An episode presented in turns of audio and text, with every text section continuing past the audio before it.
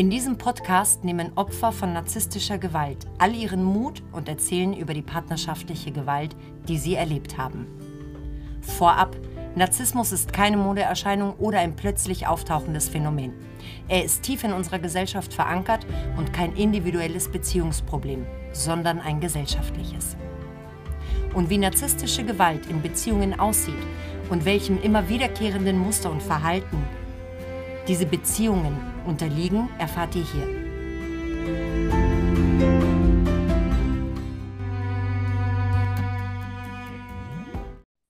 Ja. heute bei mir zu Gast ist die Ayla. Ayla ist 51 Jahre alt, ist seit fünf Jahren getrennt von ihrem Ex-Mann und hat zwei Söhne. Auch Ayla hat sich entschieden, heute ihre Geschichte mit uns zu teilen. Und ich möchte dich ganz herzlich begrüßen, Ayla, und dir jetzt schon mal Danke sagen für die Entscheidung, dass auch du dein Schweigen brichst. Hallo, Ayla. Ja, hallo, grüß dich. Hallo, ich grüße dich. Schön, dass du bei mir bist. Schön, dass auch du die Entscheidung getroffen hast, deine Geschichte mit uns zu teilen. Wir haben ja vorab schon ähm, gesprochen, welche Inhalte wir besprechen, um den Zuhörerinnen und Zuhörern, Zuhörern aufzuzeigen, dass diese narzisstisch-toxischen Beziehungen immer wieder dasselbe Muster haben und immer wieder dieselben Verhalten von narzisstischen Menschen in Beziehungen veranschaulicht werden durch eben die Geschichten der Frauen, die sie erzählen. Also beginnen wir gleich damit, dass ich dich frage, wie hast du denn deinen Ex-Mann kennengelernt? Ähm, ich habe meinen Ex-Mann tatsächlich auch in meinen Ferien kennengelernt. Ich war mit, äh, gemein, äh, mit gemeinsamen Freunden in einem Trainingslager und, ähm, und so wurden wir miteinander bekannt gemacht. Ja. Also über Freunde. Über gemeinsame Freunde, ja, kann man mhm. so sagen. Mhm. Okay. Mhm. Wie war denn das erste Aufeinandertreffen? Wie war das Kennenlernen? Also äh, in dem Fall war das noch ganz spannend, denn ähm, wir waren natürlich äh, in verschiedenen Trainingsgruppen. Ich habe eher mit dem Sport gerade so angefangen. Mhm. Ähm, das ist Triathlon, das ist ja sehr intensiv und war so einfach so eine Anfängerin. Und ähm, wir hatten eigentlich die ersten zehn Tage von diesem Trainingscamp, ganz ehrlich, eigentlich überhaupt nichts miteinander zu tun. Ja, man hat sich bei den Abfahrten gesehen, kurz beim Training. Aber die Bahnen sind ja sehr weit auseinander und beim Schwimmen sieht man sich auch nicht unbedingt. Okay. Ähm, es gab dann gegen Ende des Trainingslagers eine Begegnung zwischen uns und äh, die war sehr, sehr zufällig und hat aber in uns beiden irgendwas ausgelöst. Ich kann nicht genau sagen, was. Also wir haben vorher vielleicht mal beim Abendessen mit allen anderen vielleicht mal einen guten Abend ausgetauscht oder wie war dein Training heute? Also sehr, sehr oberflächlich und ich habe mir auch nie irgendwas beigedacht. Und dann haben wir uns irgendwie einmal äh, getroffen in der Anlage und irgendwas hat dann plötzlich wie gekrisselt. Ja. Mhm. Wie ging es denn dann weiter? Das hat, äh, es war dann so, dass wir uns dann doch sehr plötzlich spannend fanden ähm, und ähm, uns auf einen Café verabredet haben und in, und in ein extrem langes und sehr intensives Gespräch ähm, verfallen sind, ja. Ähm, und da äh, war so sehr schnell klar, dass wir uns, dass da eine, eine, sehr, dass da eine Anziehung herrscht, urplötzlich. Und wir das beide eigentlich nicht ganz so verstanden haben, aber wir haben gesagt, okay, es ist so. Ich dann allerdings, ich wusste auch, dass er eine Partnerin hatte zu der Zeit mhm. und ganz klar gesagt habe, dass ich überhaupt kein Mensch bin für, für One-Night-Stands oder für sowas und dass das überhaupt nicht mein Ding ist und dass ich mich deshalb zurückziehen würde. Ja, dass das äh, wäre für mich nicht in Ordnung. Und ähm, daraufhin haben wir uns, bin ich ihm tatsächlich eineinhalb Tage aus dem Weg gegangen, soweit das möglich war. Also ich meine, ich habe nicht, nicht mehr seine Nähe gesucht und äh, habe beim Essen immer möglichst ganz woanders gesessen, etc. Und äh, es hat aber schon dazu geführt, dass er natürlich dann trotzdem geguckt hat und wir natürlich uns irgendwie immer wieder gesehen haben und trotzdem nacheinander geschaut haben. Und das End vom Lied war eben, dass wir dann einen gemeinsamen Spaziergang äh, gemacht haben und ja, und dann hat es eben dann doch irgendwie angefangen. Ja. Okay. Das Verhältnis. Das war wirklich zwei Tage vor zwei Tage vor Abreise dann schlussendlich. Genau, das wollte ich nachfragen. Wie lange wart ihr denn noch in diesem Urlaub gemeinsam? Ja, zwei, zwei Tage. Ja, mhm. ganze zwei Tage. Und diese zwei Tage haben wir dann äh, tatsächlich auch sehr intensiv verbracht. Also so intensiv, wie man das in irgendeiner Art und Form nur machen kann. Mhm. Was also, hat dich denn so an ihm fasziniert? Ich kann das gar nicht genau sagen. Also ich meine, ähm, es war einfach eine Anziehung und ähm, ich, ich kann es ich kann's wirklich nicht sagen. Wir haben ein gutes Gespräch gehabt. Ähm, ich habe mich äh, verstanden gefühlt und ähm, ja, natürlich auch irgendwie so als Frau sehr, sehr angenommen oder auch sehr begehrt gefühlt. Ähm, ich meine, ich war damals jung und ich war wirklich, ich war extrem sportlich und also wirklich, ich war top unterwegs, ja. Ähm, aber ich habe mich einfach irgendwie gut gefühlt. Es war, es fühlte sich alles richtig an. Mhm. Kannst du dich ähm, daran erinnern, was, über was ihr da so intensiv gesprochen habt? Weil du hattest ja vorher erwähnt, dass ihr ein sehr langes und sehr intensives Gespräch geführt habt. Ähm, ja, über, über, über Familie, über Zukunftsplanungen, über Beziehungen. Ähm, wie man erinnerst, so, du dich, erinnerst du dich noch so, was er dir so erzählt hat? Jein, also ich könnte das gar nicht mehr so ganz genau sagen, aber schon so, dass, ähm, also ganz sicher habe ich natürlich seine Beziehung angesprochen und habe natürlich gesagt, klar, also ich meine, für mich ist ganz klar, irgendwas, sie muss dort gewesen sein, zu Beginn des Traininglagers. Ich habe sie aber nicht wahrgenommen, weil ich sie natürlich nicht kannte und überhaupt kein Interesse an ihm hatte. Ja? Aber sie muss wohl in diesem Trainingslager da gewesen sein und war dann abgereist. Und dann habe ich das schon angesprochen und habe gesagt, hey, ich finde das aber eigentlich schon ganz schön strange. Ja. Und dann sagt er, ja, irgendwie, ähm, er wäre halt doch irgendwie jetzt so in der Phase, wo er vielleicht doch eher auch eine Familie gründen wollen würde und es seien doch Un Unstimmigkeiten und ähm, ja, es ging schon so in, in um, um feste Beziehungen, um, um sein Leben natürlich, ja. Ähm, was natürlich immer im Mittelpunkt stand, von Anfang an, allein schon durch, sein, durch seine sportliche Karriere, die ja beruflich bedingt war, also es war ja eins. Mhm. Und, ähm, und, äh, und dass ich so den Eindruck hatte, was, was für mich extrem prägnant war, und daran erinnere ich mich sehr deutlich, und das habe ich ihn auch damals, ich weiß es, in der ersten oder zweiten Nacht gefragt, habe ich gesagt, Mensch, sag mal, wie viel Wärme und Nähe vermisst du denn? Ja, oh, das ist ja. Was denn? Ja, weil ich diesen Eindruck hatte. Der war so, ähm, ich bin ja so ein ganz warmer, offener, herzlicher Mensch. Und er ist eigentlich eher so ein ähm, zurückhaltender, ähm, eher auch kühlerer Mensch so. Und, und das hat ihn aber so ähm, angezogen auch.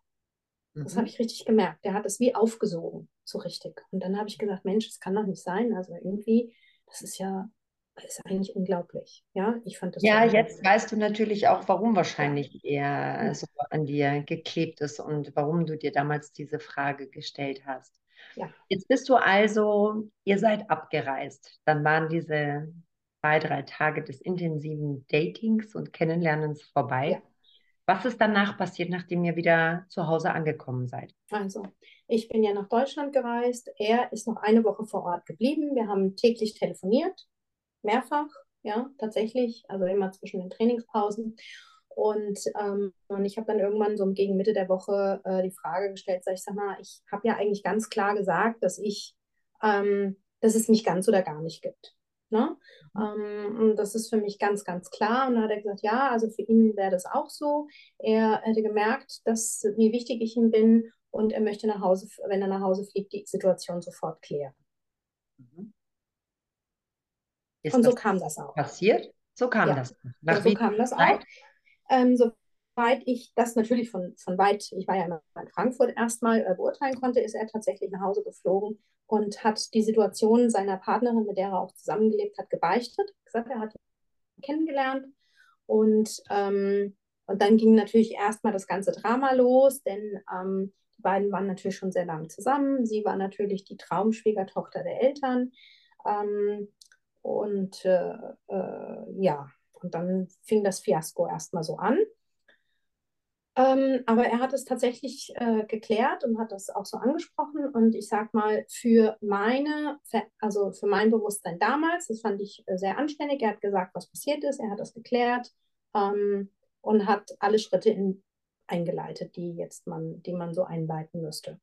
Und dann kam aber so eine Phase, hm, dann habe ich ihn besucht und ähm, dann habe ich aber schon gemerkt, dass äh, also jetzt so im Nachhinein natürlich, also damals fand ich es schon auch komisch, dass äh, er zum Beispiel, er, wohnt, er wohnte in einem sehr kleinen Ort, ähm, dass ich 30 Kilometer weiter weit, weit weg in der Pension platziert wurde. Ja, also damit ich möglichst nicht gesehen werde.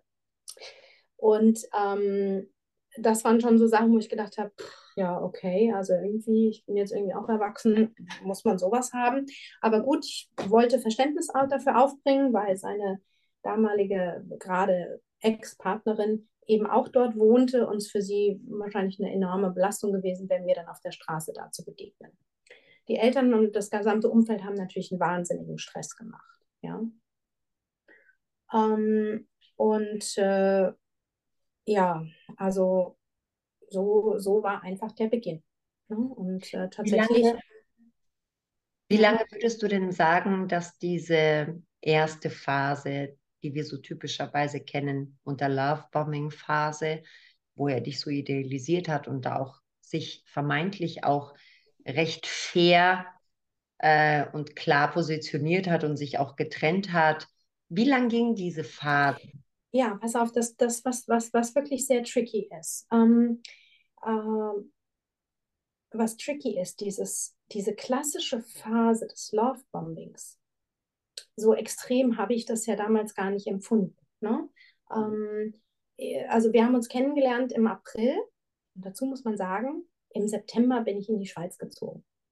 Also sechs Monate später bist du zu ihm gezogen. Ja. Also ging ja. das alles sehr schnell. Das ging alles sehr, sehr schnell. Ähm, es kam eben nach dieser, äh, nach dieser Kennenlernphase dann zu so einer kurzen Phase, ähm, wo er ähm, dann immer noch Treffen mit seiner Ex-Freundin hatte, mhm.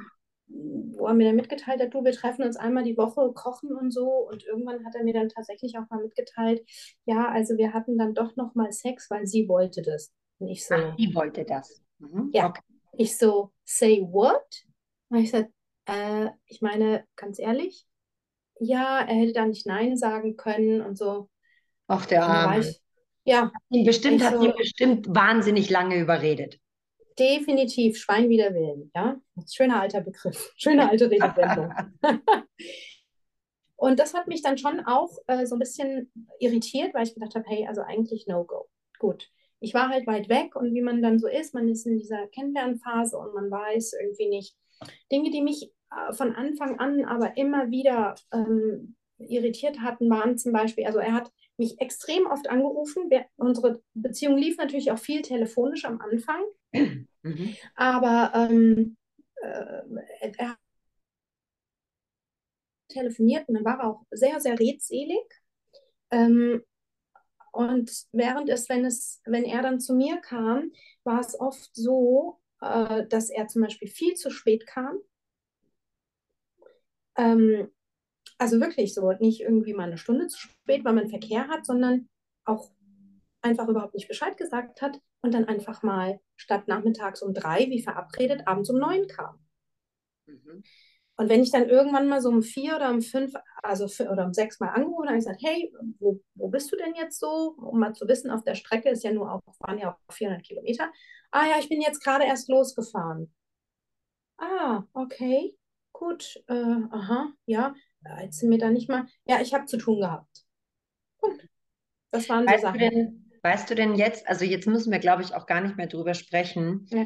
von Anfang an, also nach einer gewissen kurzen Zeit, definitiv auch schon ähm, hier und da eine Red Flag hattest, also ein, eine. Intuition, die dir gesagt hat, hm, das ist seltsam.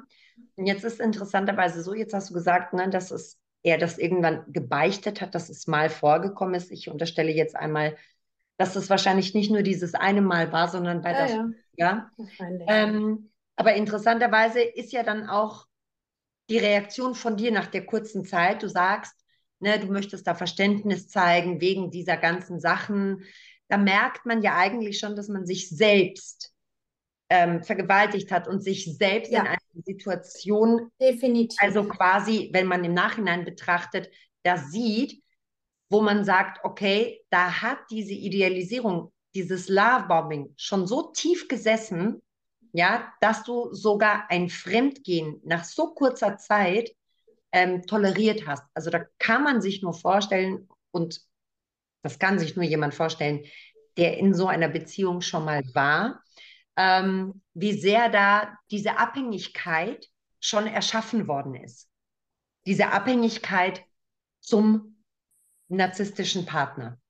Ja, und das sehr, sehr, also die, die Red Flags, da bin ich bei dir, das habe ich im Nachhinein, habe ich das schon auch sehr deutlich, ähm, ist mir das hochgekommen. Und ähm, ich war damals einfach auch verschossen, ne? ist ganz klar. Und, ähm, und äh, das, unser ganzes Umfeld, also nicht meins, aber seins, hat uns natürlich attackiert. Und wir waren dann natürlich, das hat uns natürlich auch so, das hat auch diese Anziehung nochmal verstärkt. Ne? Dieses Against all odds. Wir, wir zusammen Gegen den Rest alle. der Welt. Ja. Mhm. Ja. Ganz genau. Ja, und er natürlich äh, äh, gegen seine Eltern und alle waren gegen ihn. Ja, und alle haben ihm gesagt, das kannst du doch nicht machen und das geht nicht und so. Und das hat uns natürlich äh, zusammengeschweißt. Und auch wenn ich diese Red Flags gesehen habe, ich habe damals auch, und das weiß ich bis heute, ganz klar gesagt, hey, ähm, aber er hat sich ja irgendwie, hat er sich trotzdem von ihr getrennt. Ich kann den doch jetzt unmöglich allein lassen. Auch wenn bestimmte Dinge irgendwie nicht gut sind. Ich kann doch jetzt nicht einfach alles ablassen. Ja, Mhm. nur der macht jetzt so viel und hat so viel riskiert. Ja, und das Hast du in Schutz genommen, hast ihn verteidigt, hast definitiv. Verständnis 100%. aufgebracht und hast quasi sehr viel über dich ergehen lassen. Mehr als, also meine Freunde, die wussten, ich konnte manchmal nicht mal mehr, ich bin ja auch hier dann auch äh, wirklich attackiert worden von den Eltern, von seinem Umfeld. Ich war die Deutsche, ich bin, ich war der Störfaktor. Mhm. Also ähm, tatsächlich äh, hat man uns auf der Straße, ihn begrüßt, mich nicht. Ja, äh, ich wurde systematisch ignoriert. Also da sind schon extrem krasse Sachen gelaufen und ich habe trotzdem zu ihm gehalten, weil ich gedacht habe, hier, ähm, wir gehören zusammen. Dann kam auch irgendwie, seine Mutter ist schon auch sehr, ich sage jetzt mal, esoterikaffin.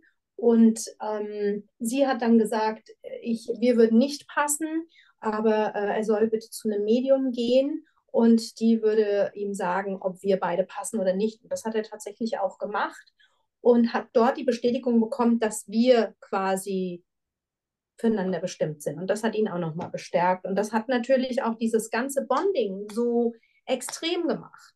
Ja, und ich hatte natürlich dann zu dem Zeitpunkt in Deutschland schon alles aufgelöst, ja, und habe ähm, und habe gesagt, okay, wir sind, weil wir haben ja auch gesprochen, wir waren damals 33, haben gesagt, jetzt oder nie. Also Fernbeziehung mm, war jetzt nicht das, das, das Ziel für uns, beide nicht. Und dann haben wir gesagt, okay, entweder ganz oder gar nicht, dann machen wir das jetzt ganz. Und daraufhin habe ich tatsächlich alles aufgelöst und habe hier also schon wirklich krasse Sachen auch erlebt. Und was sehr gruselig war, und das war ein ganz klarer Streitpunkt von uns von, von Tag 1, dass er ähm, weit bis in meine ersten Schwangerschaften hinein nicht in der Lage war, wenn jemand Kritik an mir geübt hat, sich schützend vor mich zu stellen. Mhm. Also ich bin den Wölfen zum Fraß vorgeworfen worden, Mhm. so kann man es sagen. Ja, ist Und auch verständlich, weil es äh, A, sie natürlich nicht interessiert, B, ähm, es dreht sich ja immer nur alles um sie und um Genau. ihr Befinden. Genau. Wie war es dann, als du in die Schweiz gegangen bist? Ihr seid zusammengezogen, ihr habt zusammengelebt. Wann kam in deiner Beziehung die Kehrtwende? Jetzt mal abgesehen von den ersten Red Flags, haben die sich dann verstärkt? Wann also sind die Masken gefallen? Also ähm, die ersten seltsamen Erlebnisse waren, ähm, ich hatte natürlich noch eine sehr, sehr starke Bindung an meine Heimatstadt, die habe ich noch immer, die liebe ich ja über alles. Ähm, mein Hometown ist, äh, ist, äh, ist, ja, ist mir alles. Und meine Freunde, ich hatte immer eine sehr, sehr starke Bindung an meine Freunde. Und er hat mir tatsächlich jedes Mal, wenn ich äh, zu meinen Freunden fahren wollte, ein schlechtes Gewissen gemacht. Aha, mir also hat da die, da hat die soziale Gewalt begonnen, also die Isolation. Ja, also dass das äh, mir immer ein schlechtes Gewissen gemacht und er sei dann so einsam. Und wenn ich dann in Frankfurt war, äh, und das ging über viele Jahre dann später auch noch, konstant angerufen, andauernd angerufen. Mhm. Also wirklich. Ähm, ja, tatsächlich.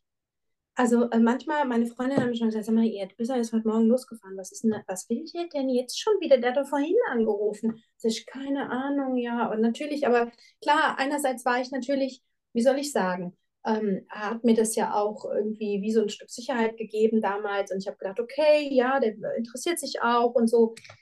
Äh, und es, kam viel später erst, dass ich irgendwann auch echt gedacht habe, oh Mann, jetzt ruft er schon wieder an. Was ist denn jetzt? Ja, was genau soll ich denn hier in Frankfurt machen?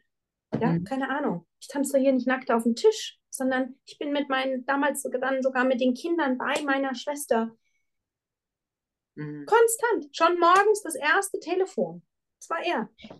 Ja. Ja. Gab es das auch bei deiner Familie? Hatte deine Familie schlecht gemacht? Nein, nein, ähm, meine Familie, das muss ich in Anführungsstrichen sagen, nein, das hat er nicht, denn die Problematik lag ja eher auf der Seite seiner Familie, die äh, mich ja äh, zu Beginn systematisch abgelehnt haben.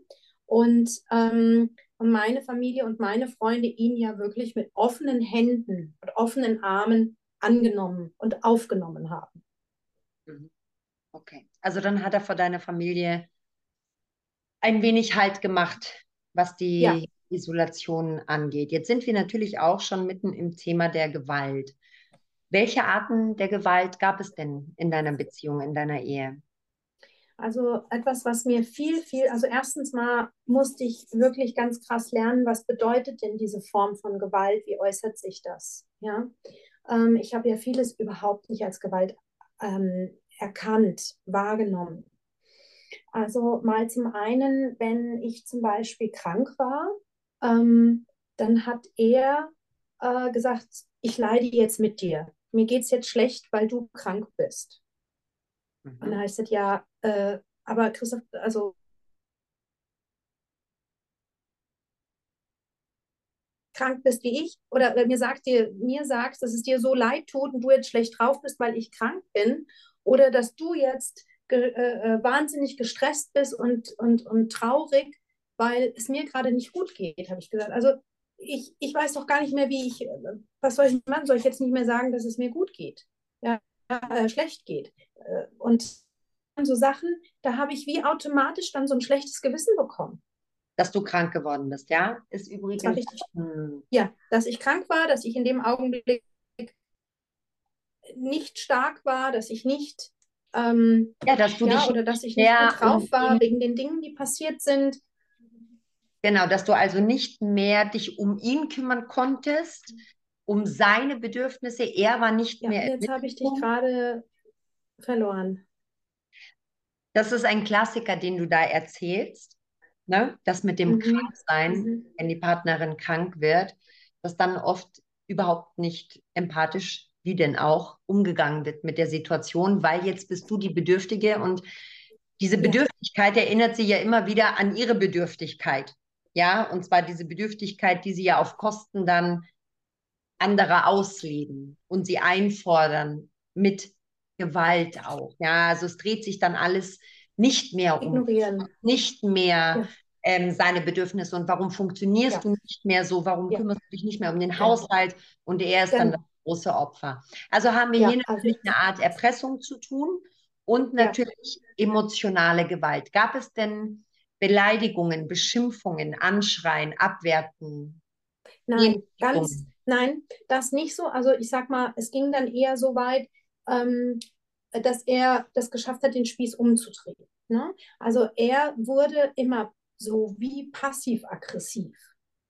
Ne? Also ähm, der hat Das ist dann Abwertung so, und Demütigung. ja, ja, so, aber auch sehr diffizil. Mhm. Und der hat mich dann so zur Weißglut getrieben, dass ich Mhm. ausgerastet bin. Und zwar wirklich ganz schlimm, weil ich so verletzt war. Äh, um mir dann den Spiegel vorzuhalten und zu sagen, guck mal, wie du dich benimmst. Ja. Also guck mal, was du für ein Mensch bist. Und du willst dich immer mit mir streiten. Ich will ja nur, ich will ja nur mit dir diskutieren, aber du willst streiten. streiten. Ja. Es ist diese Und- typische Reactive Abuse, wo sie dann so ganz gelassen und souverän und Ja. ruhig sind Ja. Mhm. und dir dann zuschauen, während du Wie du ausrastest. explodierst, Jawohl. weil das nicht gerade erst in dem Moment natürlich das was zum Überlaufen gebracht Ja. hat, dass was Streitthema war, sondern dass die Opfer und Betroffenen zu dem Zeitpunkt, wo sie ausrasten, ne, ähm, Ja. schon viele, viele Monate, wenn gar nicht sogar Jahre unter massivem Druck und Formen der Gewalt einfach gelitten haben. Und irgendwann bringt irgendein Satz, irgendeine Situation das fast zum Überlaufen und dann stellt sich der Narzisst hin und sagt, ja, du bist crazy, du brauchst Psychotherapie, Genau. krank, du bist verrückt, ne, du bist streitsüchtig. Und genau, streitsüchtig, das war wirklich auch. Also das war unglaublich. Weil du gesagt hast, passiv-aggressiv und ich gesagt habe, naja, in passiver Aggressivität steckt ja natürlich eine Abwertung, eine Demütigung. Was hat er denn so von sich gegeben? Kannst du eine Situation vielleicht kurz beschreiben? Also ähm, es waren oft so Sachen, dass ähm, mir Dinge nachgesagt wurden, wie zum Beispiel, nur du empfindest so, nur du hast diese Meinung. Also wenn ich zum Beispiel ähm, äh, verzweifelt war oder Kritik geübt habe oder meine Meinung über Dinge geäußert habe oder eine klare Grenze gezogen habe oder eine Stellung bezogen habe. Also äh, zum Beispiel, ähm, äh, wie soll ich sagen, ich habe wirklich meine Meinung vertreten und dann war das so, ähm, du bist, du bist ignorant, du bist äh, nicht tolerant. Ähm, immer muss ich deiner Meinung sein, sonst haben wir Streit. Mhm. Und dann habe ich gesagt, Das ist was. Ja, genau, Ja. das war auch da. Mhm. Ganz viel, ganz viel. Oder ähm, mich in Situationen gebracht, wo ich zum Beispiel tatsächlich, wo ich ihn um Hilfe gebeten habe, weil ich körperlich so desolat war, dass selbst der Arzt gesagt hat, sie dürfen unter gar keinen Umständen nach Hause, sie müssen sofort ins Krankenhaus. Ähm, Sie müssen sofort ins Krankenhaus. Ich hatte eine Kiefernentzündung und die ist schon kurz davor gewesen, in die Augenhöhle einzutreten. Die ist durch die Kiefernhöhle hochgewandert. Und ähm, ich konnte im Wartezimmer des Zahnarztes nicht mehr sitzen. Ich konnte nicht einmal mehr sitzen, weil ich so schwach war und mich hinlegen musste. Und dann gingen so Sachen wie, sag mal, kannst du dich nicht mal zusammenreißen? Kannst du dich nicht mal benehmen? Was sollen die Leute denken, wenn du hier liegst? Ne? Und ähm, auch da zum Beispiel, wenn ich um Hilfe gebeten habe nach, in der Situation, wir mussten sofort ins Krankenhaus fahren, habe ich ihn gebeten, sage ich, das, ich kann nicht mehr stehen, ich schaffe den Weg nicht vom Parkhaus in die Krankenhaustüre, mir sacken gerade die Beine weg. Doch, du schaffst es. Mhm, doch, wir fahren jetzt ins Parkhaus, ich fahre nicht vor das Krankenhaus. Was denkst denn du? Was sollen die Leute sagen? Und tatsächlich ist es dann so passiert, dass ich ähm, den Weg kaum mehr geschafft habe und vor dem Krankenhaus ohnmächtig zusammengebrochen bin. Und äh, für, ich glaube, 24 Stunden nicht mehr bei mir war, weil die Entzündung und alles so schlimm war. Und ähm, aber es war dieses, er sagt, was ich kann, und solange er noch konnte und es ihm gut ging, hatte das auch für mich zu gelten. Ja, also dieses ähm, Unterstellen auch der Gefühle und dieses ähm, massive natürlich auch projizieren. Und Ja. das auch unterlassene Hilfeleistung ist natürlich nicht nur psychische Gewalt, sondern auch körperliche Gewalt. Gab es denn körperliche Gewalt in einer anderen Form? Ähm, Nein, eigentlich jetzt nicht, was man so als klare ähm, körperliche Gewalt äh, sehen würde. Was denn dann? Ähm, Also was mich zum Beispiel, also wie soll ich sagen, das äh, geht schon so sehr in das äh, Sexuelle rein. Es ging immer nur mehr oder weniger äh, um Sex, also normale Berührungen waren immer gleich sexuell motiviert. Mhm. Und das habe ich irgendwann einfach als sehr anstrengend und auch wie so latent aggressiv ähm, empfunden. Also so nach, ja, so nach zwei Jahren war das schon so sehr. Also äh, ich könnte nicht sagen, dass er mich jemals angefasst hat, hart oder mich irgendwie geschubst hat oder sowas. Sowas gab es gar nicht. Ähm, das war immer alles viel, viel subtiler. Einfach so äh, sich so extrem zurückziehen. Das waren eher so seine äh, Punkte, mich ausschließen. Generell bin ich ausgeschlossen worden aus seiner Lebensplanung. Äh, mir wurde nicht erzählt, was er vorhat, wann er Termine hat, wo er, wo er hingeht. Oder wenn ich zum Beispiel gefragt habe, ähm, du gehst jetzt ins Trainingslager, in welches Hotel gehst du denn? Ja, ich melde mich, wenn ich da bin. So, mhm. Entschuldige, wir sind verheiratet. Das ist doch normal, dass ich weiß, wo du bist. Also was ist denn daran so, ja? Und dann auch wieder äh, diese Umkehrung, äh, was soll das denn? Willst du mich kontrollieren?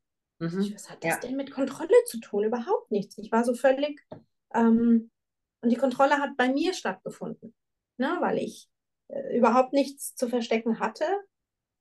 Immer wieder, ja, da zu schauen. Mhm. Du hast jetzt gerade gesagt, Schubsen gab es nicht, es gab kein dich in die Ecke drängen, also nicht keine Situationen, wo du dich körperlich bedrängt gefühlt hast. Nein, nein, da nicht. Es war vorwiegend diese psychische Gewalt, wie du sie eben gerade beschrieben ja. hast. Und natürlich, also das ist ganz klar, das Unterlassen von Hilfe ist körperliche Gewalt. Ne? Ja. Also das ist einfach schon vorsätzlich und mit Absicht. Aber das ist ja auch in den meisten Fällen die Motivation dahinter. Was heißt eigentlich in den meisten Fällen? Ich kenne keinen Fall, wo das äh, aus dem Affekt nur heraus passiert und nicht vorsätzlich, weil man darf immer nie vergessen, dass die Intention narzisstischer Menschen, also diese Ziele, die narzisstische Menschen haben, sind, ein, sind einfach Macht, Kontrolle und den anderen auszubeuten, zu destabilisieren. Wie sieht es aus mit finanzieller und sexualisierter Gewalt? Die sexualisierte Gewalt hast du schon angesprochen. Vielleicht sagst du zuerst was zur finanziellen Gewalt. Ähm, weil bei der sexualisierten Gewalt gibt es ja noch ein ganz spezielles Thema, auf das wir dann auch kurz kommen. Gab es finanzielle Gewalt also? Ja, also muss ich im Nachhinein sagen, ich habe ihm ähm, natürlich absolut vertraut. Wir haben, ähm, er hatte hier schon mit einem Business angefangen und unsere, Ver unsere Vereinbarung war eigentlich, dass wenn ich hierher komme, dass wir dann quasi ein Team sind ne? und dass wir mhm. gemeinsam alles aufbauen und machen und tun. Und, ähm, und so habe ich mich auch schlussendlich verhalten. Ne? Ich habe all in. Ja? Jetzt nicht finanziell, aber mit meinem ganzen Sein, mit dem Unterstützen, mit den Mitarbeitern und allem. Und er hat aber alles, und das muss ich jetzt auch im Nachhinein sagen, alles wie unter Kontrolle gehalten. Ne? Und mich einfach auch da sehr, sehr außen vor gelassen. Ähm, er hat die Finanzen. Ich habe, das, ich habe dem Ganzen ja auch zugestimmt, aus Vertrauen. Natürlich, ich habe meinem Mann vertraut einfach auch und habe da nichts Böses dahinter gesehen. Und einer, es gibt ja auf Arbeitsaufteilung. Der eine kümmert sich um das, der andere um das. Ähm, aber es war schon so, nach relativ kurzer Zeit, ich hatte ihm zum Beispiel äh, Zugriff auf mein Konto gegeben. Natürlich, wir haben, ich habe in unserer Firma gearbeitet, ich habe äh, ein, ein, äh, äh ein, Gehalt bekommen ähm, und, äh, und ich habe ihm Zugriff auf mein Konto gegeben. Ich hatte allerdings nie, nie Zugriff zum Beispiel äh, auf sein Konto. Ich hatte nie Einsicht auf sein Konto in dem Sinne. Ja, und wenn ich das mal erwähnt habe, sage ja, kannst du machen, da unten sind noch die ganzen Ordner. Geh doch ins Büro, schau dir alles an. Ähm, später war das dann schon auch so, dass er äh, gegen Mitte des Monats oder Ende des Monats gerne auch mal geschaut hat, wie viel Geld noch auf meinem Konto ist, ja, für was ich Geld ausgegeben habe. Ähm, und ähm, ja, immer wieder so wie Vorwürfe, ich sinnlos Geld ausgebe und so Sachen. Hattest du ähm, so etwas wie einen Betrag zur Verfügung, den er regelmäßig gegeben hat? Ja, genau deshalb frage ich. so, genau. Also, das ist auch ein Thema ähm, dieser Scheidung gewesen. Mm, und zwar war es am Ende so, dass äh, über lange Zeit der Lohn, den ich quasi äh, auf mein Konto bekommen habe, den habe ich für unser Haushaltsgeld verwendet. Aha. Also alles, was Essen, äh, was Kleider für die Kinder und mich und so angeht, ja, das habe ich alles von dem Geld gemacht. Und es gab aber kein Geld, was spezifisch für mich war. Und wenn ich das angesprochen habe, dann hieß es, ja, du kriegst doch genügend Geld aufs Konto, du kannst dir doch davon, kannst dir doch davon alles kaufen. Also wenn ich mir was Größeres hätte kaufen wollen oder so oder wollte, dann musste ich ihn immer fragen. Und du musstest wahrscheinlich fragen. auch hier und da, wage ich zu behaupten, betteln. Weil er ja, ich musste als nutzlos oder das braucht man nicht oder du wurdest mit deinen Anliegen nach hinten vertröstet, ja, und ja, ja. irgendwann dann, ne? Genau. Ich würde sowieso nur sinnlos Geld ausgeben und so und das sei, also ich hätte ja das Haushaltsgeld und später habe ich dann, ähm, und das kam dann eben auch, ähm, äh, war dann dieses, dieses äh, Haushaltsgeld war einfach alles, was ich hatte. Und als er gegangen ist, war das eben auch alles, was ich hatte. Mhm. Und dann hat er auch bestimmt, wie viel für die Kinder und mich am, im Monat genug ist. Und er mhm. hat eine eigene Rechnung aufgestellt, wir, was welche Haushalte brauchen und was für uns genügend ist. Und jetzt gehe ich davon aus, ähm, aufgrund seines Berufes, er ist ja Profisportler gewesen, ja. das ist gewesen, dass es da an Geld grundsätzlich nicht gemangelt hat. Also grundsätzlich muss man mal sagen, also ne, wir sind natürlich nicht so wohlhabend gewesen wie so manche Fußballer. Ähm, das ist äh, in dem Metier nicht ganz so. Und es hat natürlich schon auch mit viel Arbeit zusammengehangen, das ist ganz klar. Aber ähm, ganz sicher waren wir nicht in der untersten Schicht anzusiedeln. Definitiv. Also wir waren sicherlich eine wirklich gute Mittelschicht. Aber er hat mir immer, immer gesagt, wir hätten kein Geld, ähm, wir hätten nicht genug. Und wenn ich zum Beispiel, weil unser Sohn äh, ähm, schwierig, schwierig in Anführungsstrichen anders war und ich wollte ihn eigentlich damals dann in Montessori-Kindergarten schicken, was ich mir denn vorstellen würde, wer das denn bezahlen solle, das ganze Geld, wo das herkommt.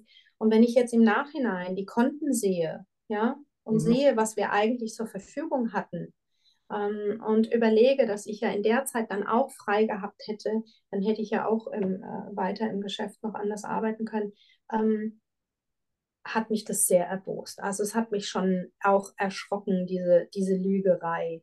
Immer wieder äh, mich ja, klein halten, mich angelogen. Lügner. Also man, ich glaube, eine der schwierigsten Dinge, die man in seinem Heilungsprozess zu akzeptieren hat, ist, dass diese Menschen wirklich von Anfang an lügen. Also die Menschen, mit denen man da jahrelang zusammen ist, existieren in der Form ja nicht. ja, so, weil alles, was gesagt worden ist, versprochen worden ist, das war einfach nur Mittel zum Zweck. Jetzt halten wir also fest, du hast massiv psychische Gewalt erlebt. Ja. Auch etwas körperliche Gewalt, ja. Finanzielle Gewalt, soziale Gewalt. Und jetzt kommen wir zur sexualisierten Gewalt. Und da hast du ja im Nachhinein etwas herausgefunden, das dich auch schockiert hat. Also herausgefunden habe ich das äh, schon quasi äh, in den erst, im ersten halben Jahr unserer Beziehung. Hatte ich äh, das erste Mal eine, eine, bin ich in eine Sitzung reingeplatzt, unverhoffterweise, und war ziemlich ähm, schockiert. Und das hat mir erstmal auch den Atem genommen. Und dann haben wir äh, darüber gesprochen. Es geht da um das Thema Internetporno. Und ähm, ich habe das alles versucht zu verstehen und ähm, dann wiedermals auch äh, den Fehler, Fehler oder wie auch immer, das mit meinem Umgang, wie kann ich, wie kann ich ihm entgegenkommen, was kann ich tun in der Partnerschaft, wo sind die Bedürfnisse, ähm, ja, und äh, habe dann Versprechungen bekommen, dass das nie wieder passieren würde und das wäre fertig. Bis ich irgendwann dann herausgefunden habe, dass das tatsächlich ritualisiert sind, ist. Mhm. Dass es ganz klare Abläufe dafür gab. zu ganz bestimmten, also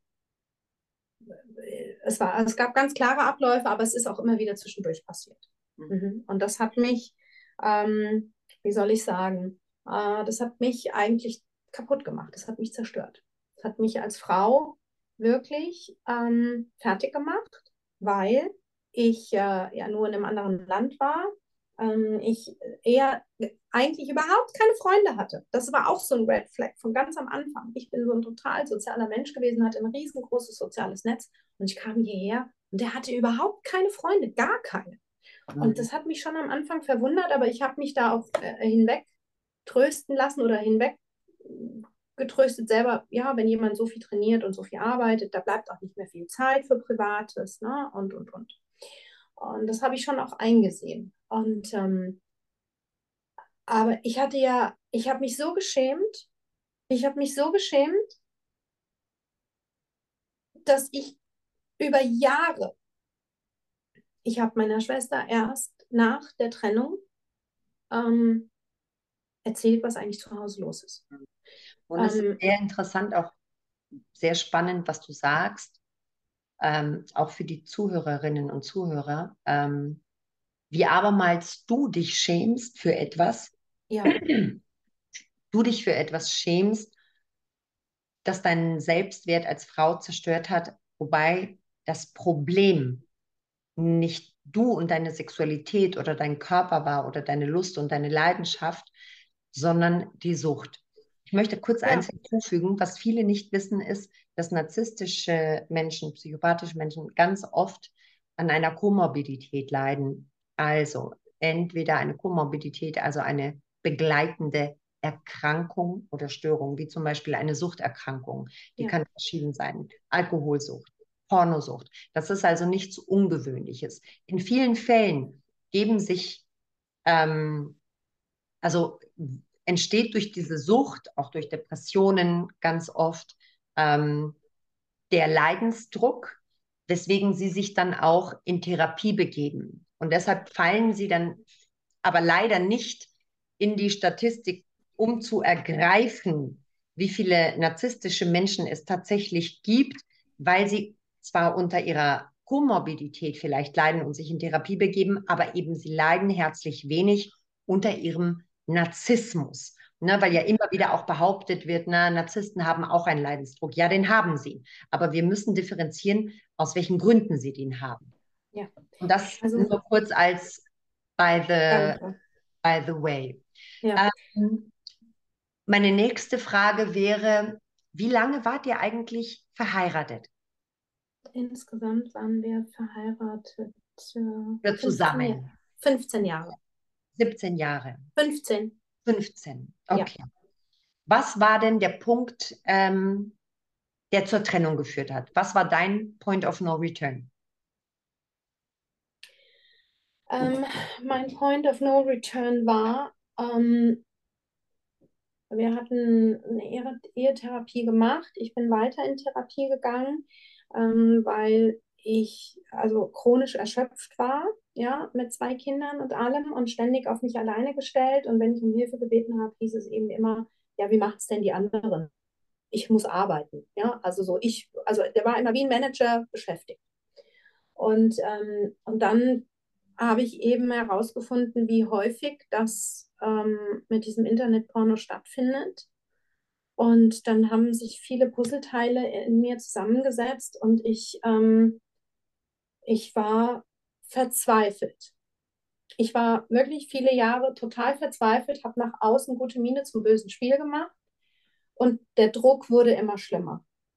Der Druck wurde immer schlimmer in mir. Ich war dann ähm, bei einer Therapeutin und, ähm, und das Gruselige an der ganzen Geschichte ist, dass er ja auch da mir gesagt hat, nur ich sei verrückt, denn schließlich sei Selbstbefriedigung was völlig Normales. Mhm. Und ich habe dann gesagt, aber doch nicht in dem Ausmaß und doch nicht so andauernd. Also damit, ich, ähm, ich, ich, ich konnte das nicht mehr ertragen. Also ich bin dann auch wirklich aggressiv gegen mich selbst gewesen. Ähm, ich habe äh, tatsächlich bin ich so weit gekommen, ähm, ich konnte nicht gehen. Ich hatte kein Geld, ich hatte keinen Zugriff auf unser Vermögen. Ich wusste nicht, wohin. Ich hätte das Land nicht verlassen können mit den Kindern. Wir haben zusammen gewohnt äh, und dort, wo wir gewohnt haben, haben wir auch gearbeitet. Ähm, das war sehr, sehr alles vernetzt ineinander. Und äh, ich bin dann tatsächlich auch ähm, aggressiv gegen mich selbst geworden und habe mich äh, selbst verletzt. Äh, ich bin über Stunden durch die Wälder gelaufen und habe geweint und war verzweifelt.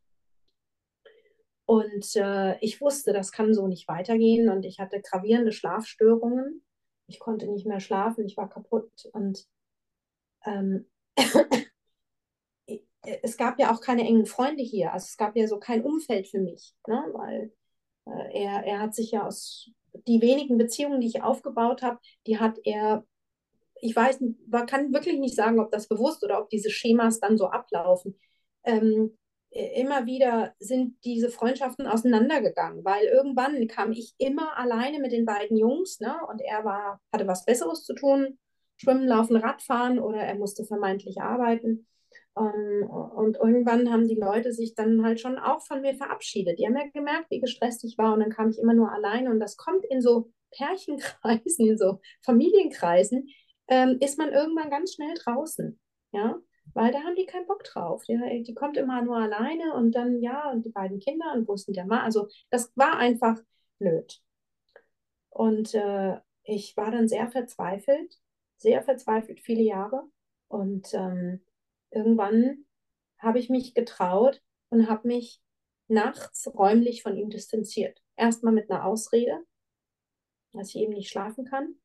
Aber im Grunde genommen war das wirklich so, dass, äh, dass er manchmal sogar nachts aufgestanden ist und an den Computer gegangen ist. Und durch meine Schlafstörung und dadurch, dass ich neben ihm wirklich einfach nicht mehr schlafen konnte, ich kam nicht mehr zur Ruhe, ähm, habe ich das alles mitbekommen. Und das war also eine konstante Traumatisierung. Gab es ähm, ein bestimmtes Ereignis, was das ausgelöst hat, oder war, war es in der Summe über all die Jahre, wo du an diesen Punkt gekommen bist und dann in einer Nacht- und Nebelaktion ausgezogen bist? ich, bin, ich bin nicht ausgezogen, also das kam noch viel krasser. Ähm, also es gab eine, eine wirklich eine Schlüsselsituation, das war Weihnachten und ähm, wir hatten wieder einen wahnsinnigen Stress, weil wie immer hat er nie Zeit für irgendwas gehabt und ich, äh, mir hing alles dann so und ja. Und dann ähm, haben wir am Weihnachtsabend nicht die Geschenke verteilt und ich wollte dann am nächsten Morgen, wir haben natürlich Geschenke immer im Haus verteilt, bei denen die Jungs das nicht mitbekommen. Und dann äh, bin ich los und wollte die Geschenke für die Kinder holen und bin wieder in eine seiner Sitzungen reingelaufen. Am Weihnachtsmorgen. Und das hat mich so geschockt und wieder so traumatisiert, dass ich total ausgerastet bin. Also, was heißt ausgerastet? Ich habe erstmal habe ich ihn dann später zur Rede gestellt und habe gesagt, du merkst du eigentlich, wie sehr du mich damit zerstörst? Ich kann nicht mehr, ich bin total am Ende mit den Nerven, ich habe keine Kraft mehr. Ich weiß nicht, wie ich das alles noch halten soll. Ähm, das demütigt mich als Frau in meinem ganzen Sein, fühle ich mich ganz schlimm. Und habe gesagt, ich werde nicht, ich möchte so nicht mit dir alt werden. Mhm. Okay. Und kam dann der Entschluss der Trennung? Ähm, der kam kurze Zeit später und das war im Dezember und im Februar ähm, kam er von einer Reise zurück und hat äh, mir dann, äh, also auf ganz gruselige Art und Weise haben wir mitbekommen, dass er nicht an dem Ort war, wo er vorgegeben hat zu sein. Und das hat äh, ziemlich viel ins, ins Laufen gebracht, woraufhin er mir dann äh, am nächsten Tag gebeichtet hat, dass er sich in jemanden verliebt hätte. Er hätte sich also verliebt und dieses Verliebtsein würde ja zeigen, wie viel ihm hier zu Hause fehlen würde. Und da ist bei mir der Groschen gefallen. Und da habe ich und für mich selber einstehe, überlebe ich das nicht. Ich überlebe das nicht. Ich habe äh, ihn angeschaut und habe gesagt, es ist gut, dass du sagst, was ist. da muss ich, das muss ich jetzt erstmal auf mich wirken lassen und dann schauen wir mal, wie wir die Kuh vom Eis kriegen. Er ist dann jeden Tag weg. Das war um die Faschingszeit und die Kinder und ich, wir waren alleine. Ähm, und äh, das war montags und am äh, Rosenmontag, am Dienstagmorgen, hat er sich da mit mir nochmal zum Gespräch zusammengesetzt.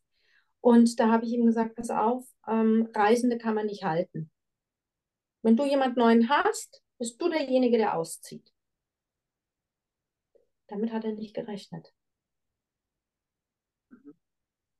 Damit hat er nicht gerechnet und äh, war erstmal sehr verdattert. Und dann ähm, war das so, dass er tatsächlich äh, am Aschermittwoch dann von mir verlangt hat, früh morgens in einem Gespräch, dass wir den Kindern am Tisch mitteilen, dass wir uns scheiden lassen. Also der war in seiner Planung, das war, es ist mir im Nachhinein erst bewusst geworden. Ja, geworden. Der, das ist alles. Ja.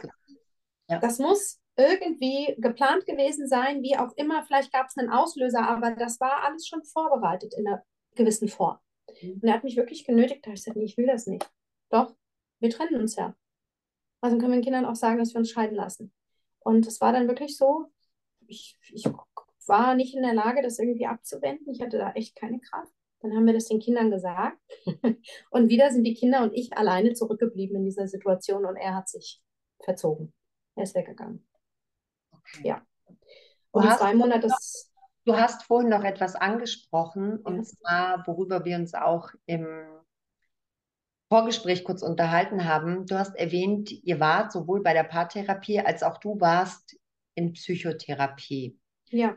Wissen natürlich alle, die wir das durchgemacht haben, warum du in Psychotherapie warst. Und jetzt würde ich dich bitten, kurz zu erzählen, wie deine Erfahrung bei der Paartherapie und auch bei der Einzeltherapie war. Also im Nachhinein fand ich das mehr als erschreckend.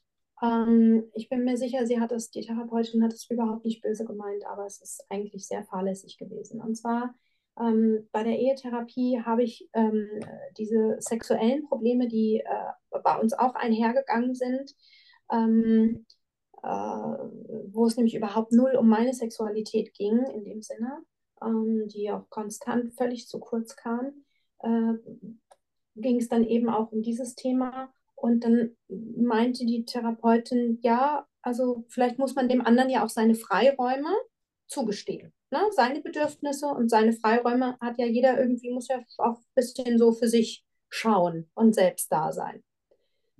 Und äh, es wurde von mir eigentlich wie so ein bisschen, ja, wie Verständnis eingefordert dafür. Und ich habe ja dann noch Einzeltherapie gemacht und ähm, ich habe dann schon sehr klar gesagt, dass mich das extrem demütig kränkt, mich verletzt in meinem ganzen, meiner ganzen Würde als Frau. Und äh, ich habe da auch Bilder gesehen, die ich niemals hätte sehen wollen. Ja, es, war es waren sehr aggressive Bilder, also sehr aggressive Gewaltfantasien, die an Frauen vollführt wurden mit Blut, blutübergießten Fesselungen und all so Sachen, die ich auch einfach nicht mehr aus dem Kopf bekommen habe. Ähm, was mir irgendwann es auch unmöglich gemacht hat, mit ihm überhaupt noch in Kontakt zu treten, beziehungsweise wenn, ist es tatsächlich so gewesen, dass ich das habe über mich ergehen lassen lange Zeit habe ich mich tatsächlich selbst vergewaltigt und habe das äh, erduldet. Ähm, und die Therapeutin hat gesagt, na, wissen Sie, ähm, seien Sie doch froh, dann geht er nicht in den Puff, dann wissen Sie wenigstens, da haut er auch kein Geld auf den Kopf. Ja, so nach dem Motto, ähm, da braucht er halt seinen Frau Freiraum. Das hat, das hat, also das hat sowohl die Paartherapeutin als auch deine Einzeltherapeutin gesagt. Das, hat dann meine Paartherapeutin gesagt, ja zu nehmen. Als deine Einzeltherapeutin hat deine Einzeltherapeutin, also wir müssen das mal festhalten, dass du über mhm. Gewalt an Frauen beim Sex berichtet hast, über eine Sucht.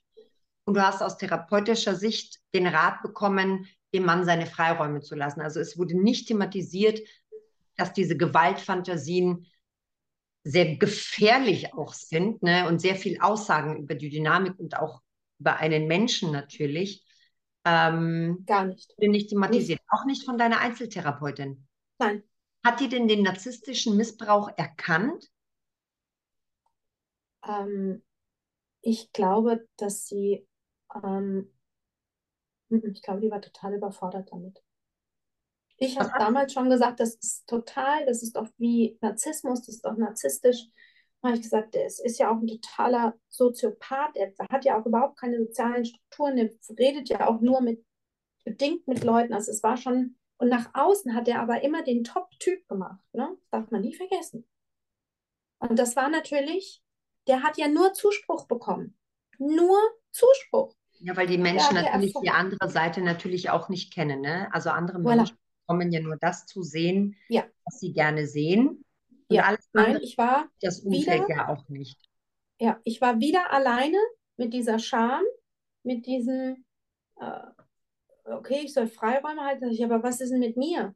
Und was mir halt auch so Angst gemacht hat, und das ist das, was du vorhin mit der Sucht ähm, beschrieben hast, ich hatte dann schon zaghaft begonnen, ich sage wirklich zaghaft, ähm, mich so ein bisschen schlau zu machen oder zu versuchen. Es gab damals nicht viel Quellen. Das ist jetzt zehn Jahre her. Ja. Ähm, und da gab es tatsächlich noch nicht so wahnsinnig viel. Aber ähm, was mir schon klar war, ist, dass, dass diese Bilder, die ich da gesehen habe, wie extrem das ist. Ja. Und man muss einfach auch definitiv festhalten, dass Narzissmus mit Frauenverachtung einhergeht. Also da ist ein Link da bestehen Zusammenhänge. Ne, auf die kann man vielleicht mal wann anders eingehen, aber grundsätzlich sind Narzissten sehr misogyn. Ne, das hat viel natürlich auch mit der Bindungspräsenz dann der Mutter, mit dem eigenen Trauma zu tun, dieser Hass auf Frauen. Und er hatte eine äh, extrem enge Bindung zu seiner Mutter. Extrem. Ja, ja wirklich das extrem. wundert mich nicht. Das wundert mich nicht. Du hast vorhin im Gespräch jetzt auch schon erzählt, welche Auswirkungen diese Ehe und auch diese narzisstische Gewalt auf dich hatten. Was hat dir denn geholfen, es zu verarbeiten und in diesen Heilungsprozess zu kommen? Also ähm, erstmal musste ich noch tiefer gehen, musste wirklich noch tiefer gehen. Ähm, denn äh, er hat das so weit ausgereizt, dass er nach vier Monaten, nachdem er ausgezogen ist, eine neue Lebenspartnerin, nämlich von mir, der ich in der Trennung geholfen habe, kurz vorher, ähm, sie als Lebenspartnerin bekannt gegeben hat. Ähm, äh, womit mir natürlich A, nochmal ein Sozialkontakt entzogen wurde, ein Vertrauensbruch stattgefunden hat. Ähm, und dann hatte ich so eine richtig krasse Front gegen mich. Ne? Ich war also so richtig als die Verrückte, die arme Irre, ähm, wirklich äh, dahingestellt. Ähm, was mich, also erstmal bin ich sehr tief gesunken, gesunken in dem Sinne, dass ich wirklich Nervenzusammenbrüche hatte, ähm, mehr als einen, ähm, dass ich versucht habe, in irgendeiner Form meine Kinder zu schützen ähm, und äh, für sie da zu sein, was mich gehalten hat. Das klingt jetzt vielleicht ein bisschen strange, aber wir haben auch Haustiere und ähm, ich sag mal, der Gang in die Natur mit den Hunden war, glaube ich, für mich lebensrettend ganz oft. Das klingt überhaupt nicht strange, sondern ähm, das ist äh, eine Quelle der Zufuhr oder eine Quelle der Stärke, die sehr häufig genannt wird. Auch von meinen Klientinnen kenne ich, dass die entweder Hunde oder Katzen haben ähm, und vielleicht keine Kinder, ne? dass man diesen Überlebenswillen tatsächlich dann aufbringt und das Fünkchen Leben, das überhaupt noch in einem ja. ist. Ja. ja. Ähm, Denn ich habe wirklich deshalb, über Jahre. Der deshalb, dass der deshalb entsteht, ähm, weil man eben da diese Haustiere hat. Also das darf ja. man nicht unterschätzen. Die waren mein Anker. Genau, Definitiv. Dass ein großer Anker sind. Ja. Definitiv. Jetzt also ist es ja auch so, jetzt bist du fünf Jahre schon getrennt und mhm. bist im Scheidungskrieg, ja. was jetzt nicht verwunderlich ist. Es gibt keine friedliche und faire Trennung von Narzissten und von Psychopathen. Also wir reden hier ganz klar darüber, dass ähm, es eine massive Nachtrennungsgewalt gibt. Und dass Un man unmenschlich. Nicht nur unmenschlich, sondern dass Unmenschlich. natürlich, wenn gemeinsame Kinder da sind, einfach auch die Kinder wahnsinnig darunter leiden. Magst du vielleicht in ein paar Sätzen etwas zu diesem Scheidungskrieg sagen? Also äh, die schlimmste Aussage in diesem Scheidungskrieg von ihm war tatsächlich, dass er den Kindern gesagt hat, Scheidung ist wie Krieg. Da ist quasi alles erlaubt. Ich habe mich sofort von dieser Aussage distanziert. Das habe ich auch den Kindern gesagt. Ähm, Scheidung ist kein Krieg, man kann sich auch trennen. Ähm, ich bin wirklich drunter gekommen, auch durch die neuen äh, Gesetze, die, finde ich, massiv gegen Frauen gehen. Die neuen Scheidungsgesetze. Das ist unfassbar. Ähm, ich wurde auch von dieser, von dieser Anwältin von ihm, also da hat Deckel und Topf, die haben sich gefunden. Die sind konstant unter der Gürtellinie gewesen. Also ich bin einfach äh, dankbar, dass ich äh, noch lebe. Ja, muss ich wirklich sagen. Äh, es ist, man wird finanziell so fertig gemacht, dass man eigentlich kaum mehr geradeaus gucken kann. Und ich kann nur dem Universum, dem lieben Gott, wem auch immer danken, dass ich scheinbar eine wahnsinnige Urkraft irgendwie in mir habe, ähm, die mich immer wieder aufstehen lässt. Also Was ich, würdest du denn, was würdest du denn Frauen in der Situation, entweder die sich noch in so einer Beziehung befinden oder gerade vielleicht auch in der Situation wie du, was würdest du diesen Frauen gerne sagen? verliere den Glauben an dich nicht. Das ist das Allerwichtigste. Versuch, so viel mit deinen Freunden, die dich gern haben, mit Menschen, die dich kennen, ähm, zusammen zu sein. Ähm, die spiegeln dich, die wissen, wer du bist und die helfen dir, weil man verliert sich. Dieses Gaslighting, was stattfindet, ich wusste nicht mehr, wer ich bin. Ich wusste nicht mehr, was richtig und was falsch ist. Ich habe manchmal meine Schwester angerufen und gesagt, hey, bin ich jetzt verrückt? Ist das jetzt richtig oder ist das falsch? Ich habe doch immer gedacht, so, dann ist gesagt, bleib bei dir, bleib bei dir. Das ist richtig, was, wie du denkst, wie du fühlst. Das ist, äh, so sehen das viele Menschen auch. Ähm, dieses furchtbare Gaslighting, was so nachwirkt, was wirklich diese Trigger, die nachwirken, dass sie es immer wieder schaffen, einen an einen Punkt zu bringen, wo man so an sich selber zweifelt und aufgeben will und wirklich sich als schlecht und minderwertig fühlt. Geht an, zu den Menschen, die euch lieb haben und vertraut denen, denen ihr vertrauen könnt, dass ihr gut seid, dass ihr richtig seid, dass das nicht eure Schuld ist. Danke. Ja? Mhm. Ganz, ganz wichtiger Satz, den du gesagt hast, dass wir endlich aufhören, Ja. Frauen für so viele Dinge in unserer Gesellschaft die Schuld zu geben und Ja. gerade wenn es um dieses Thema geht, ne, dass man immer sagt, na ja, aber du hättest ja gehen können oder das Ja. stimmt mit dir, Konstant habe ich mir das angehört. dieser Ja. ganze, dieser ganze Bullshit, der da Ja. Opfern suggeriert wird. Also man kommt dann selbst auch als Opfer von Gewalt in eine nochmal, ne, wird man nochmal von der Gesellschaft geächtet, weil man ja endlich aus der Opferrolle raus soll. Ja. Und Opferrolle impliziert ja immer, dass man was gespielt hat. Also das, das Wort an sich in dem Kontext ist ja auch schon Gaslighting aus der Gesellschaft. Ne? Und deshalb, ja, danke, dass du nochmal betont hast, ähm, dass die Frauen wissen, dass sie da an nichts schuld ist, sondern dass all das, was in dieser Beziehung passiert, rein die Verantwortung dessen ist, der sie ausübt. Ja, und dahin muss sie adressiert werden und zwar zu 100 Prozent. Ja, und das danke ist dir jetzt- ganz, ganz, ja, bitte.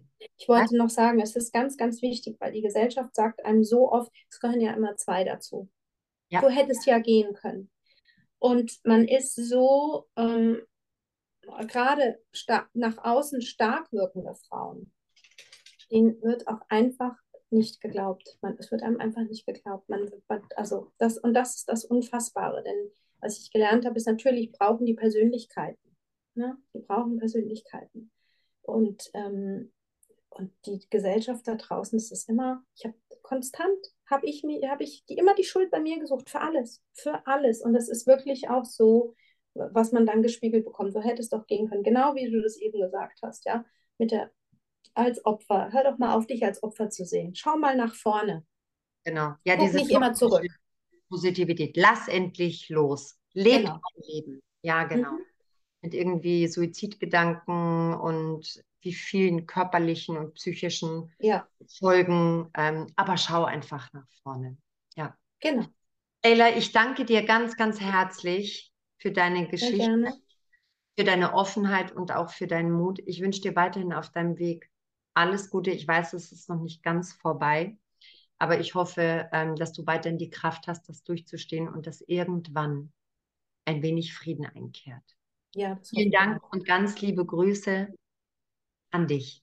Ja, vielen Dank, dass ich da sein durfte und ich hoffe, dass ganz viele daraus Mut schöpfen. Das ist die, das wäre mein großer Wunsch. Das wird irgendwann passieren. Ich bin mir sicher, dass wir gerade in einer Zeit sind, wo sehr viel aufbricht und sehr viel mehr Bewusstsein über dieses Thema stattfinden wird. Wir sind noch in den Anfängen, aber wir machen weiter. Danke, Ella. Danke, danke dir.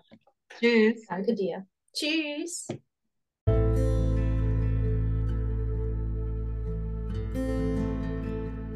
Bleibt mutig, bleibt stark und brecht das Schweigen.